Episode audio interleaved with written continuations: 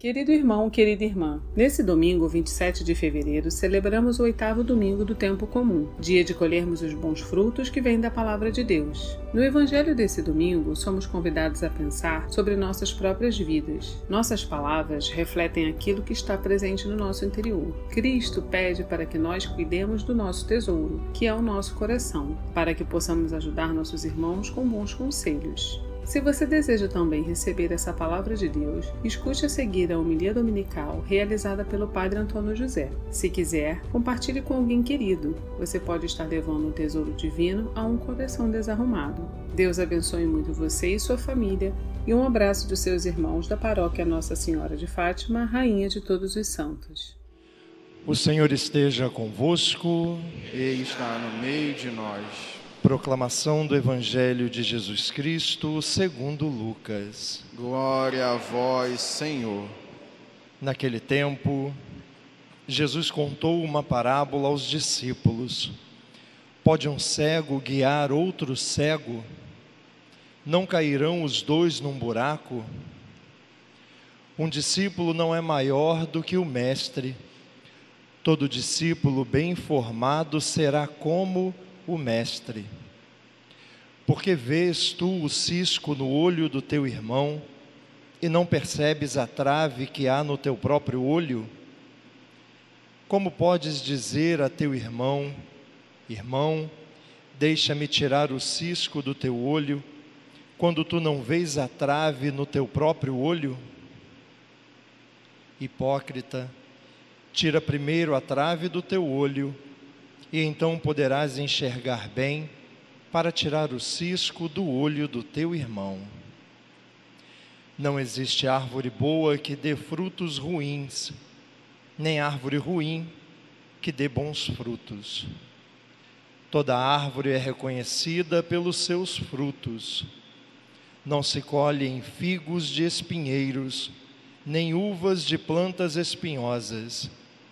O homem bom tira coisas boas do bom tesouro do seu coração, mas o homem mau tira coisas más do seu mau tesouro, pois a boca fala do que o coração está cheio.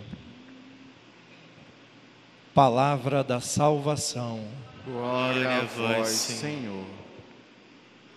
Irmãos queridos, a palavra de Deus que nós escutamos hoje está cheia de dicas muito preciosas e bastante práticas para a vida da gente. Algumas dessas dicas são para ajudar a gente a rever algumas coisas, são advertências, chamadas de atenção.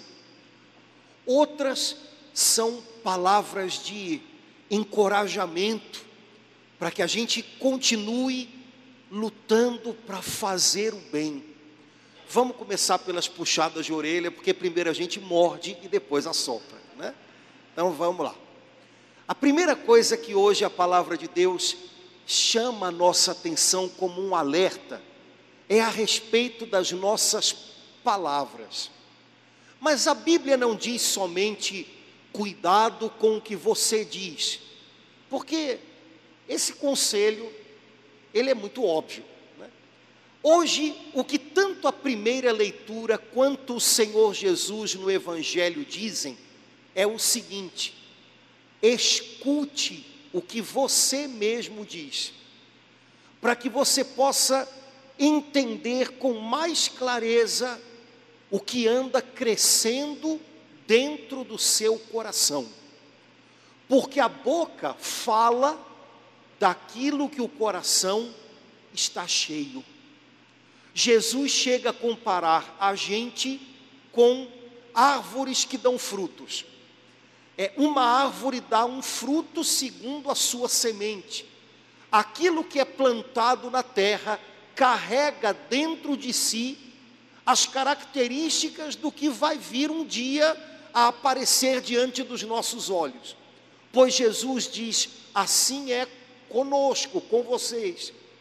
Aquilo que um dia vocês dizem, aquilo que um dia vocês fazem, no fundo, no fundo, é o fruto de algo que foi plantado, algo que foi abraçado no coração de vocês e que vocês permitiram que crescesse lá dentro. A boca diz do que está cheio o coração.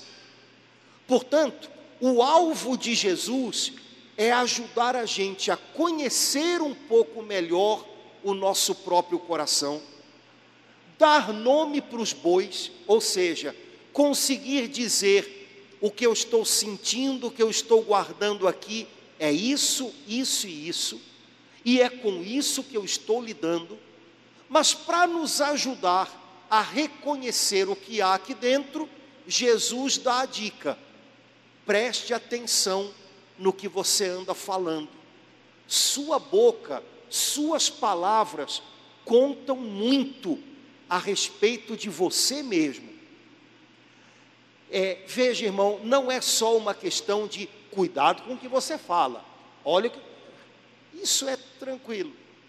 O que o Senhor está dizendo é: você deve entender que no fundo, no fundo, todo o tempo você está lidando com você mesmo. É preciso que você se conheça. É preciso que você entenda qual é o seu estado hoje para que você possa lidar com ele. Para isso, escute o que você fala. É verdade que na hora que a gente está falando, a gente não consegue, na maioria das vezes, fazer esse trabalhinho, escutar o que a gente mesmo está tá dizendo. Raras vezes a gente consegue fazer isso, e aí é aquela história: a gente está falando e do lado dentro está pensando: o que, que eu estou falando isso? Para onde é que eu vou me meter com isso? Pois é. Mas o exercício de se ouvir, a gente deve fazer nem que seja um pouquinho depois, porque a gente sempre aprende quando a gente se ouve. Então, no final do dia, quando o dia estiver terminando, tenta lembrar um pouquinho das conversas que você teve ao longo do dia e tenta reconstruir essas conversas. Se escute nas conversas, para que você descubra através das suas palavras com o que que você está lidando aqui dentro. E aí, de repente, com isso na cabeça, quando eu falo, eu sempre falo de mim mesmo, do que eu carrego dentro de mim. A gente vai descobrindo um monte de coisa legal. Você lembra daquela conversa que você teve em casa com a sua família, uma conversa um pouco mais quente que você teve lá com o pessoal, sei lá, hoje de manhã, antes de vir para a igreja. E aí, depois, ao longo do dia, refazendo a conversa, você descobre: rapaz, não é que eu falei aquele negócio que eu sei que quando eu falo, eu magoo. É, vou usar uma, até uma expressão: vocês não fazem isso porque vocês são pessoas maravilhosas. Mas imagina, sabe, você lembra da conversa que você teve em casa e aí com a esposa ou com o marido, você disse aquelas coisas que depois você lembrando diz assim: Eu sei que quando eu falo isso eu quebro as pernas dessa pessoa, eu faço ela se sentir diminuída, eu faço ela se sentir um lixo. Pois é, mas eu falei, né? É, você falou. Isso mostra quantas vezes, quando a gente fala, é, apesar da gente pensar mas eu estou falando para o bem deles. Não, a gente fala uma, e joga nas palavras da gente uma raiva que está aqui dentro guardada, e é com ela que a gente tem que lidar. A boca fala do que o coração está cheio. Então, se eu digo uma coisa durante uma conversa em casa, que seja uma conversa mais quente, porque tem que colocar uns pingos nos is. Mas eu digo uma coisa que eu sei que diminui o outro, eu pego ele e faço assim com ele. Você pensa que eu esqueci? Ou quem é você para falar isso? Por mais que eu imagine naquela hora, não, mas eu estou falando para o bem deles. Se eu refaço a conversa na minha cabeça, se eu me escuto, o que eu vou escutar é o tamanho da raiva que eu estou carregando aqui dentro. E é com essa raiva que eu tenho que lidar. Antes de pensar em consertá-los, é com essa raiva que eu tenho que lidar porque é ela que está dominando aqui dentro. Eu não sei se eu estou me fazendo entender ou se eu estou falando de umas coisas que vocês não passam, porque vocês são pessoas maravilhosas, né? Vocês são, ó, tudo de bom, né? Então, é, sabe, irmãos, é quando a gente se ouve, de repente a gente descobre que nas entrelinhas vai a nossa raiva não trabalhada, a nossa mágoa cultivada, vai a nossa inveja e a nossa competição com o outro, vai o nosso ciúme, vai um monte de coisas que estão aqui dentro.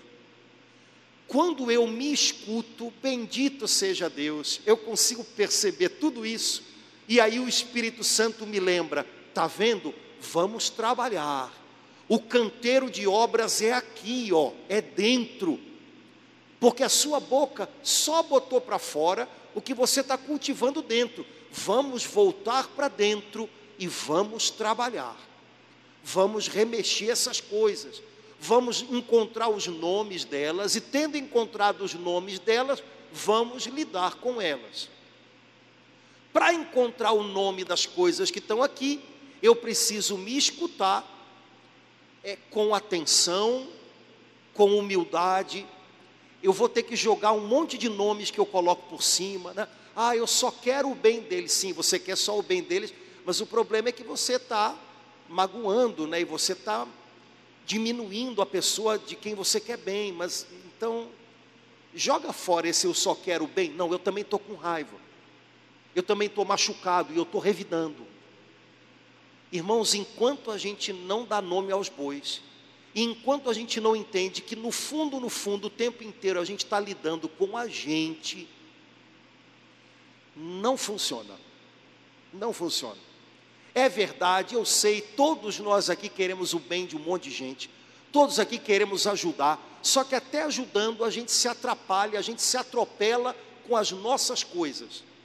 O Senhor sabe disso, por isso Ele quer também nos ajudar a lidar com elas, a mantê-las a descoberto. Porque quando eu tenho clareza das coisas com as quais eu estou lidando aqui dentro, eu não fico refém delas. Quando eu não tenho clareza das coisas com as quais eu estou lidando, elas mandam em mim e eu nem noto. Mas quando eu consigo percebê-las, é, elas estão aqui, elas são fortes, mas elas não vão ter a última palavra. É, eu sei que no fundo, no fundo, eu quero o bem dessa pessoa, mas eu continuo trazendo comigo uma mala cheia de rancores, de decepções, ou de cobranças, ou de competições que eu tive com essa pessoa a vida toda. E quando eu falo, eu estou carregando tudo isso. Quando eu reconheço isso, bendito seja Deus. Essas coisas estão aqui, elas não somem como se fosse uma mágica, mas eu também não fico prisioneiro delas. Eu sou capaz de lidar com elas, porque no fim eu estou lidando é comigo mesmo. É, eu não preciso, é, para falar com essa pessoa sobre uma situação de agora, eu não preciso desenterrar o tesouro das minhas mágoas e jogar isso tudo agora. Olha, não sei se você percebeu, Jesus disse assim: o homem bom tira coisas boas do seu bom tesouro, e o homem mau tira coisas más do seu mau tesouro. Olha que legal, a gente pode ter um mau tesouro aqui também dentro, viu? Todos nós somos pessoas que têm um tesouro bom aqui. Mas se a gente der uma olhadinha, a gente vai ver que tem uma. Sabe o quartinho da bagunça que tem lá em casa? Cheio, amafuado. A gente também tem. Então tem o quartinho da bagunça aqui, como mau tesouro, as mágoas, os ressentimentos, as raivas.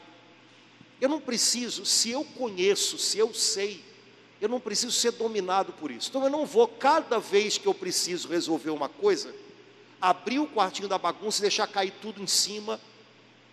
Porque essas coisas eu sei, olha, estão mal resolvidas há tempos, eu não vou ficar toda hora usando isso. Para briga, para quê? Não vai ajudar a resolver. A boca fala do que está cheio o coração. Se a gente quer se conhecer um pouco mais, porque no fundo todo o tempo a gente está lidando é com a gente mesmo, a gente tem que aprender a se ouvir. E quando a gente se ouve, a gente descobre o que está em ação dentro do coração da gente, o que está fervilhando, borbulhando dentro do coração da gente. Quando a gente descobre e dá nome para essas coisas, olha, eu estou lidando com elas e elas não me dominam sem que eu perceba. Eu estou trabalhando, eu estou tratando essas coisas. O Espírito Santo tem um canteiro de obras aqui dentro e ele está me ajudando a edificar algo bom. Eu estou alerta sobre o que está crescendo dentro do meu coração. O Antigo Testamento diz: se há uma coisa que deve ser guardada nessa vida, é o coração. Guarde o seu coração. Tome conta dele. De vez em quando, faça um levantamento do que, que você está semeando aqui dentro, do que, que você está permitindo ser abraçado aqui dentro, do que, que tem que ser lançado fora, do que, que você tem que colocar em oração diante do Senhor. De vez em quando a gente precisa fazer isso. E para isso, escute-se e lembre quando a gente fala, o que a gente fala diz muito da gente. Não tem jeito. Até quando eu critico alguém, até quando eu apontuo alguma situação que eventualmente precisa ser pontuada, o modo como eu falo, aquilo que chamou minha atenção, o modo como às vezes eu fico fixado naquilo, está falando de mim. Está dizendo, está mostrando como aquilo me incomoda, como aquilo dali mexeu em alguma coisa que em mim já estava machucada é, alguma coisa que me incomoda numa pessoa, talvez não incomode a outras 50, mas incomoda a mim. E eu reclamo, está vendo fulano? Ó, é, é, pois é, vamos sentar aqui, me conte, é, fale mais sobre isso. E a gente vai descobrindo que dentro da gente, às vezes, rapaz, o que parecia que a gente era, né, o, o a gente recebeu procuração do justo juiz para julgar o mundo, de repente a gente descobre, eu estou é com uma inveja. Ah, se eu tivesse coragem, né?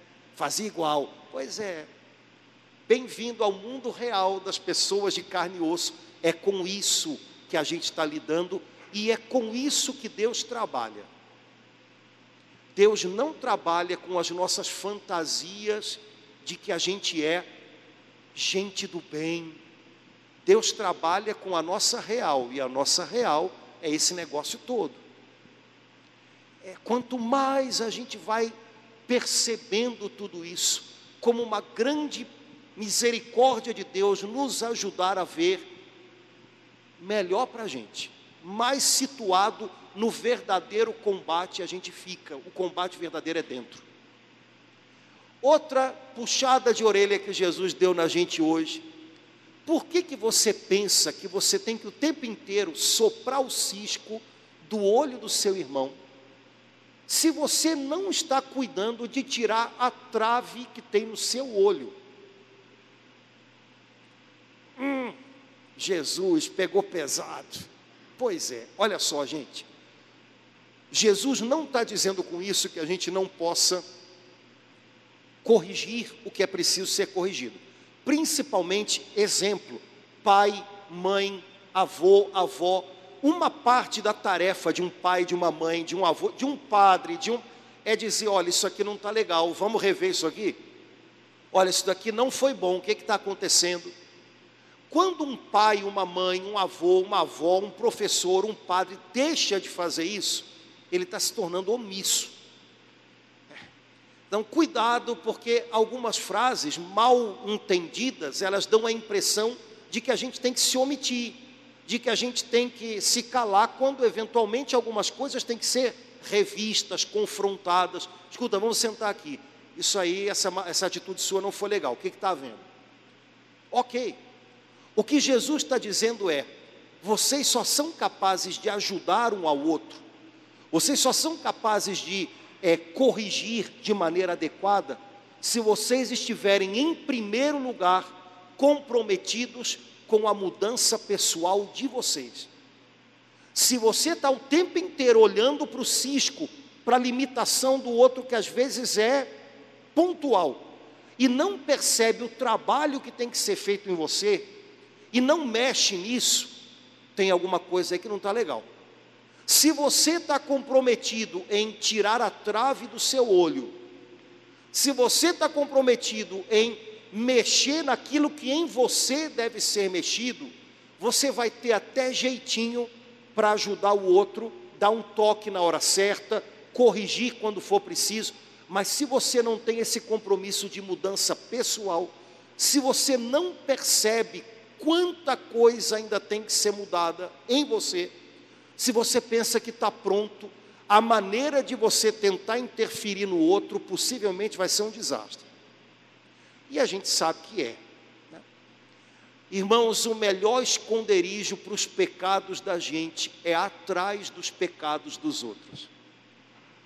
Quando você quiser esconder um pecado seu, esconde, não, não faça, né? Mas esconde atrás do pecado de outra pessoa. Chama a atenção para o pecado de outra pessoa. Fala do pecado de outra pessoa. Sabe, pessoal antigamente tinha uma expressão, eu não peguei isso na escola, graças a Deus. Fulano é a palmatória do mundo, sabe? vai lá e pá, né? É, é a melhor maneira, o melhor esconderijo é esse. A gente chama atenção para o erro do outro, de alguma maneira, para não ter que mexer no nosso. Às vezes em casa, a gente passa a vida apontando os erros da família da gente como se a gente não fizesse parte dela. Como se a gente estivesse de fora assistindo. E aí a gente aponta como se a gente também não tivesse envolvido naquilo e a gente também não pudesse melhorar alguma coisa na gente. Normalmente isso causa um desgaste enorme para quem faz, para quem escuta, e nada, anos, anos, não muda nada. É, eu estou envolvido num lugar, eu estou envolvido com pessoas, a minha maneira de lidar com elas também precisa ser muito mexida às vezes eu estou lidando comigo mesmo, às vezes há coisas que mexem em mim e que despertam coisas aqui dentro que quando eu ponho para fora, nossa senhora, olha, é um monte de coisa que está desarrumada aqui, então estou lidando com isso para poder lidar bem com as coisas ao meu redor. Caso contrário, meu amigo, não rola. E a, a, as chamadas de atenção da gente, as críticas da gente, elas todas perdem crédito. E algumas pessoas que convivem com a gente, depois de um tempo, simplesmente não ouvem mais nada do que a gente fala, até quando a gente tem razão. Porque elas descobrem, elas entendem, essa pessoa é a eterna crítica, é a palmatória do mundo. Ela não tem nada a mudar nela, ela pensa. Então, a tarefa dela é condenar, é apontar, é tirar ciscos, a maneira natural de qualquer pessoa conviver com isso é desligando. Então você vira o chato da casa, o chato da, da empresa, o chato da igreja, e ninguém mais ouve o que você fala. Porque o funcionamento não, não dá, ninguém aguenta isso. Ninguém aguenta. Até quando você tem algo a contribuir, não rola. Porque, ainda que seja uma coisa interessante, as pessoas se, sabe, começam a se defender daquilo. Ninguém consegue conviver com uma pessoa que só critica o tempo inteiro, cara. A, o, o, movimento natural é se afastar. Ai, as pessoas se afastaram de mim. Como são ingratas. Não, como você é chato. Você só reclama, cara.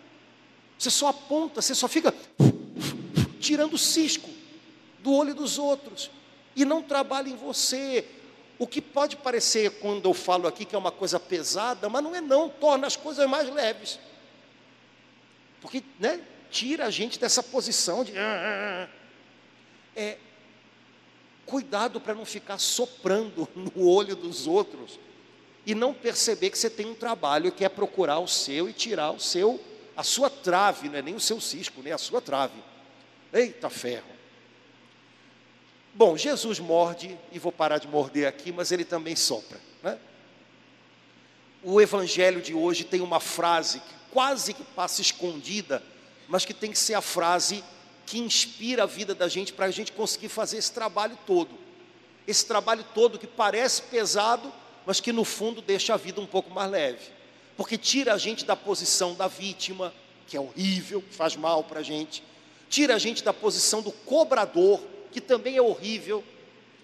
Sabe, você ficar cobrando o tempo inteiro tudo de todo mundo. Coloca a gente numa posição melhor, de alguém que está caminhando junto.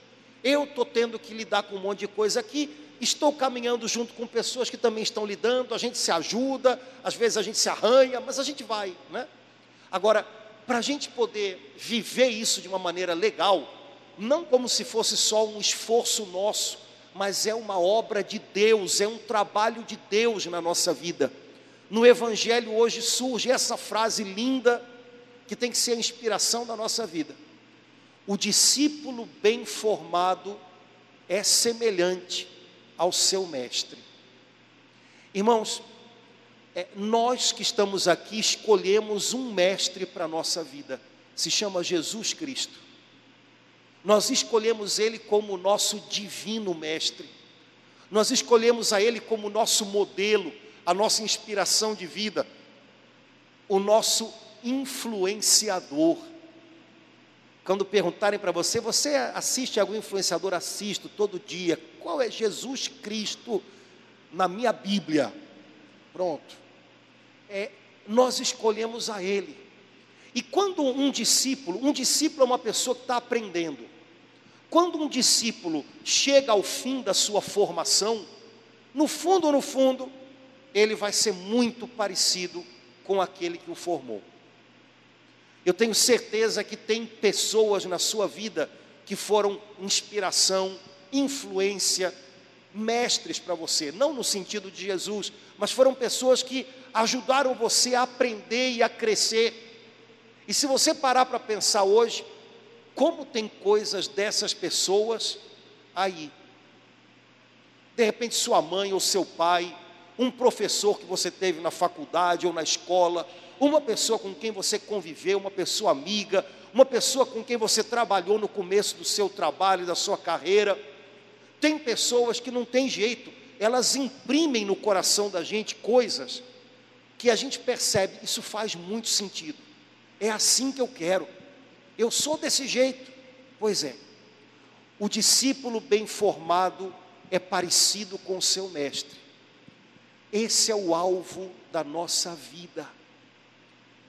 É, a gente que é cristão morre discípulo, né? A gente aprende a vida toda. Nenhum de nós está pronto. Nenhum de nós.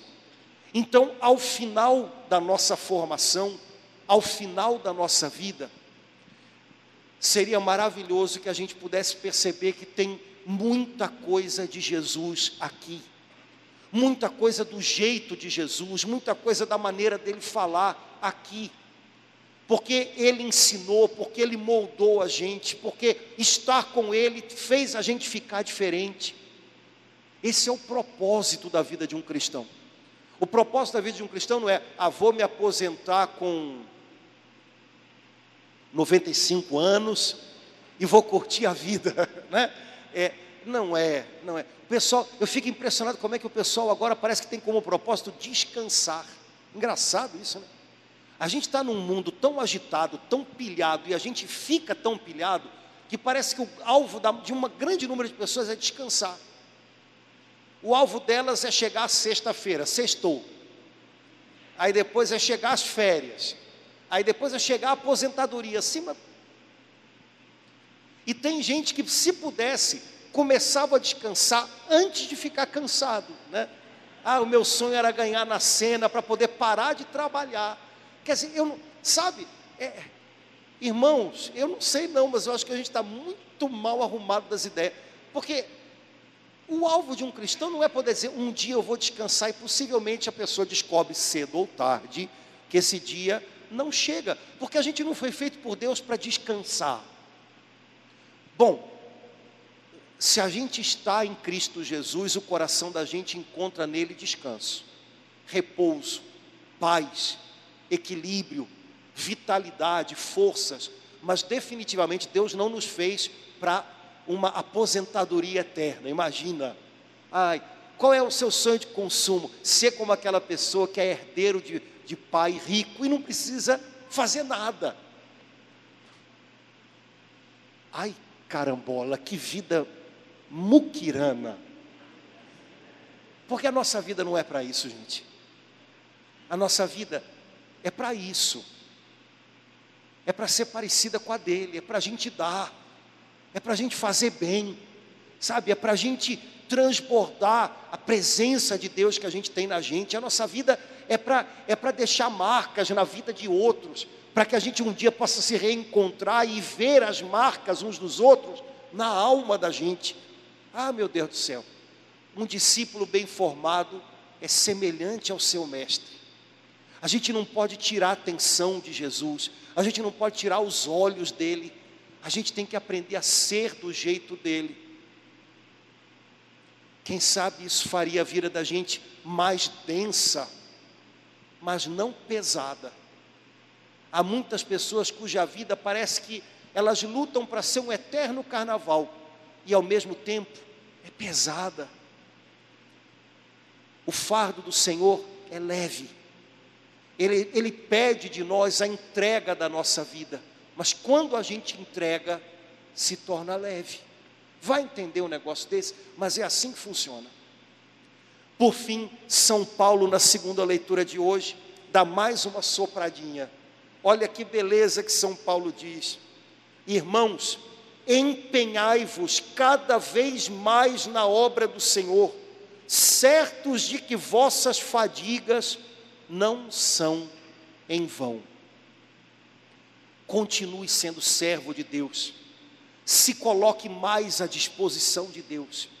Deixe Ele usar você como um instrumento do amor dele e esteja certo de que os seus cansaços não são em vão. Esteja certo de que aquilo que você faz, aquilo que você dá de você para estar na obra do Senhor não é em vão. Ainda que você não veja o fruto, ainda que aparentemente as pessoas não deem valor, o Senhor mede e pesa tudo. E na fita métrica de Deus, na balança de Deus, coisas pequenas, nas quais você colocou amor, nas quais você foi junto, valem demais, valem demais. Não desanime do chamado que o Senhor confiou a você esteja certo de que vale a pena. Quando você se sentir cansado, que seja o cansaço de quem diz para si mesmo: Eu estou sendo fiel ao Senhor, então está valendo.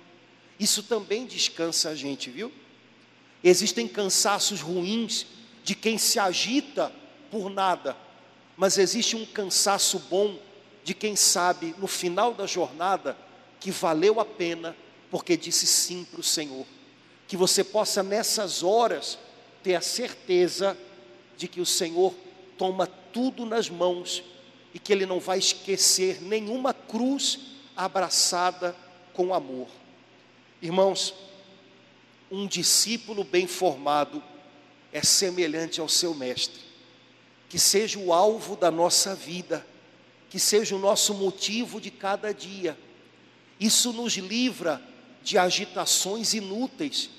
Isso nos faz suportar cansaços que no fundo são o nosso sim para Deus. Faz tudo valer a pena, faz a gente ver a vida de outro jeito. Que o Senhor Jesus, nosso mestre, nossa inspiração, esteja sempre diante dos nossos olhos e olhando para Ele, a gente se revigore para continuar fazendo bem que o Senhor tem pedido de nós.